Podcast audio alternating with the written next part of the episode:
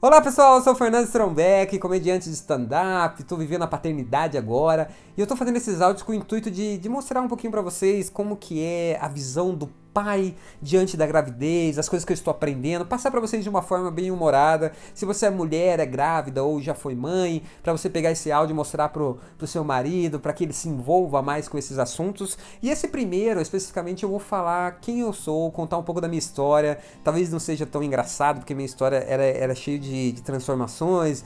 Então vai ser um, um áudio um pouquinho mais sério. E a partir do próximo eu vou falar como que eu descobri que eu vou ser pai, algumas coisas sobre pré-natal que eu descobri ali no comecinho. E eu comecei a ficar maluco assim. Só que vamos lá, a minha história. Eu nasci em São Paulo, capital, morei até os 14 anos lá com a minha mãe. Minha mãe muito simples, trabalhava com lanches e a gente morava numa região muito simples, perigosa também, próximo ao Capão Redondo. E minha mãe ela, diante disso, poxa, o Fernando tá com 14 anos, tá começando a descobrir as coisas, tá querendo mais liberdade, adolescência. Ela ficou com muito medo de eu me envolver com criminalidade. Então ela fez um acordo com meu pai, que morava em Votorantim, interior de São Paulo, para eu ir morar com ele. E foi uma grande transformação na minha vida. Eu larguei os amigos, a namorada, tudo que eu tinha vivido até o momento, para viver uma nova vida. E assim, eu sempre me envolvi muito com números, com cálculos, eu participei de torneios de xadrez, matemática, Olimpíadas de matemática. Eu sempre tive muito envolvido com cálculo. Então fui estudar técnico informático. Com 16 anos eu era o principal programador de uma empresa. Eu tinha desenvolvido softwares para controlar redes de supermercados. Era, um, era uma loucura, assim. Eu sempre fui apaixonado por números. Depois eu consegui uma bolsa de 100% em engenharia civil, fui estudar engenharia civil, um pouco diferente de programação, mas ainda estava nos números ali, nos cálculos. Passei no concurso público do Correio, fui trabalhei um pouco na parte administrativa, depois passei no concurso público do Banco do Brasil. E ali com 18 anos eu estava muito legal na minha vida, trabalhando no Banco do Brasil, fazendo faculdade de engenharia, já tinha conseguido comprar uma moto legal, estava ajudando meu pai também em casa e uma amiga me chamou para participar de um grupo de palhaço de hospital. Então acho que aí foi a segunda transformação na minha vida, assim. Eu jamais imaginaria que um simples sim mudaria minha vida completamente. E como sempre eu fui um cara das exatas, números, eu estava preocupado, será que eu estou causando algum efeito na vida dessas pessoas que eu estou visitando?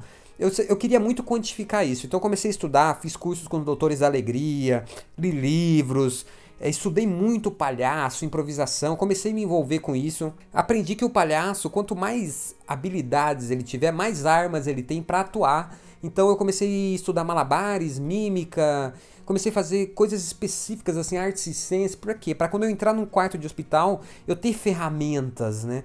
Então eu estudei por acaso, eu caí num workshop de stand-up. Né? Eu pensava stand-up, comédia do cotidiano, falando coisas que estão acontecendo no dia a dia. Às vezes a pessoa está internada um mês no hospital, eu entro lá, faço piadas com coisas que estão acontecendo lá fora. Aquilo pode ser transformador. Então eu comecei a estudar stand-up em 2008 e teve esse workshop. Na formação a gente fez uma apresentação, peguei o vídeo, joguei no no YouTube, no Orkut na época, e tinha pouco, tinham poucos vídeos sobre stand-up, era a época que o Rafinha estava começando a estourar, o Danilo Gentili, o Oscar, a época do CQC. E por acaso esse vídeo caiu na mão da produção do Silvio Santos. Eles estavam bolando um concurso de humor e eu fui lá, fui lá. Chamaram eu, fui lá fazer contar piadas de stand-up.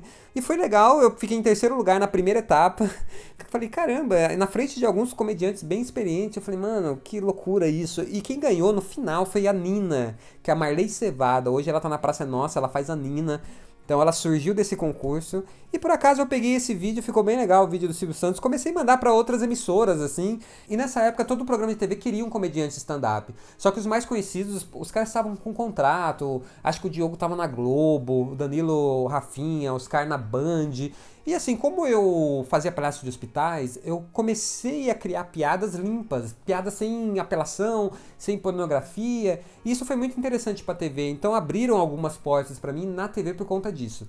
Né? E eu sabendo disso, eu peguei esse vídeo do Silvio Santos e comecei a mandar para vários programas. Eu ficava mandando toda segunda-feira pro Jô, porque tinha humor na caneca do Jô. E passavam vários comediantes por lá, e Diogo, Fábio Porchat, Léo Lins, a galera foi passando por lá. Eu falei, mano, uma hora vai acabar uma hora vai acabar, vai, vai sobrar alguma coisa. Eu fiquei muito tempo mandando, até que me chamaram pro Humor na Caneca no Jogo. Eu fui, cara, foi muito louco aquilo. É, foi, foi incrível, foi incrível e abriram-se muitas portas para mim por conta disso. Esse vídeo do Joe eu mandei para Praça Nossa, para um produtor que eu, que eu tive contato, por isso eu fiz três participações com stand-up na Praça Nossa. O Gugu me chamou para ser jurado de um quadro por conta disso, fazer um stand-up lá também.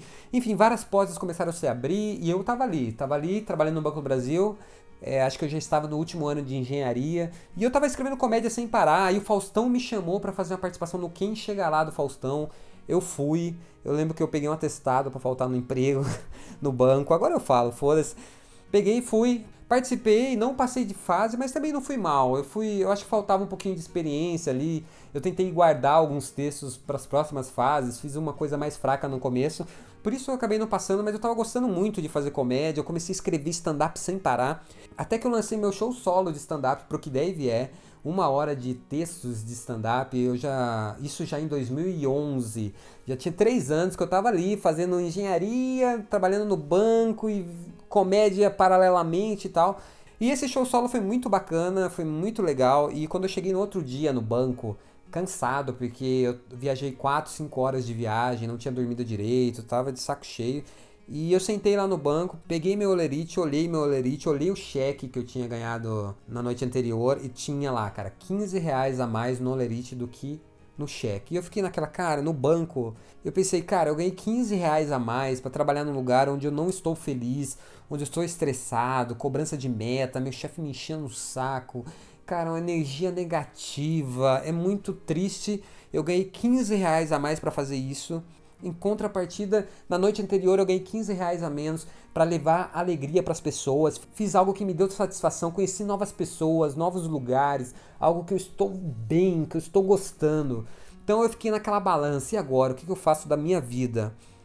O que, que eu fiz? Liguei para minha esposa, claro, porque a gente, a gente nesses momentos eu acho que a gente tem que consultar pessoas que são importantes pra gente.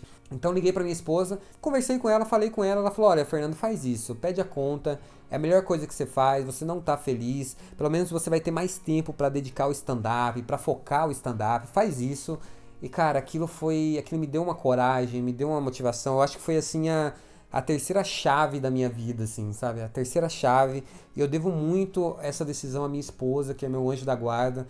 E hoje casei com ela, vou ter uma filha, então acho que talvez seja a pessoa aí muito importante para minha vida, para as minhas decisões. Pedi a conta no banco e foi a melhor coisa que eu fiz na minha vida, cara. É um peso que eu larguei. E é o que eu desejo para outras pessoas, coragem, para você ir atrás do que você gosta, do que você ama. Não tem nada melhor do que você acordar e você estar tá diante de coisas que te dão prazer. Viver de arte é muito incerto, é muito incerto. Eu tenho que matar um leão por dia, mas eu mato um leão feliz. Isso é o que importa. Tô lá todo dia. Eu nunca sei quanto que vai fechar o mês. Às vezes eu, eu ganho praticamente nada no mês. Tem, tem mês que eu ganho muito. Então é muito incerto. Né? Hoje eu faço mestre de cerimônias em eventos corporativos. Eu tenho stand-up para empresas. É, Semana da Segurança do Trabalho. Eu tenho algumas noites de humor por São Paulo que eu faço participações, ganho um cachê ali pouquinho, mas a soma de tudo acaba dando resultado. Eu tenho na Sarjeta, que é um canal de pegadinhas, que também me dá um pouquinho de retorno de visibilidade, também financeiramente. Enfim, hoje eu vivo bem, trabalho muito mais que no banco, mas trabalho feliz, trabalho muito feliz. E de 2011 para cá me dediquei completamente à comédia, fiz muita coisa, estudei roteiro, fiz, participei no concurso de stand-up da Ana Hickman, cheguei no final, depois de um concurso de improviso também, fiquei em segundo, fiz show em Portugal, Londres, Boston, inglês em Nova York, meu inglês é uma merda, mesmo assim eu tentei, fui lá e fiz. Então me apaixonei completamente por isso e hoje eu vivo de humor, vivo bem, vivo feliz. E agora estou me envolvendo nesse novo projeto. Até estava pensando recentemente o que, que eu não fiz na comédia ainda. Aí eu falei, ah, é, história em quadrinhos. E cara, achei agora podcast. Eu ainda não tinha me envolvido. Só que eu estou muito feliz com isso. Eu tenho, cara, tem tanta coisa para falar, eu tenho tantas ideias para compartilhar com vocês, assim, e eu espero que vocês se divirtam muito com esse projeto. Projeto feito com amor, por uma pessoa que é apaixonada pelo que faz, apaixonada por comédia e está cada vez mais apaixonado com a ideia de ser pai. Então curta a minha fanpage que é Strong Baby. Eu tenho a outra também pessoal que eu posto mais stand-up, outro tipo de conteúdo, que é Fer Strombeck. É Snapchat também, é Fer Strombeck. Eu tô sempre postando as coisas aí que estão acontecendo nos bastidores dessa vida maluca de pai. Tem a página papaicomédia.com.br. Eu não sei onde você está escutando esse podcast, mas lá fica tudo de forma mais organizada. Então, indique essa página para os amigos também. Enfim, espero que vocês estejam se divertindo e a gente se vê no próximo Strong Baby. Valeu, galera. Fui.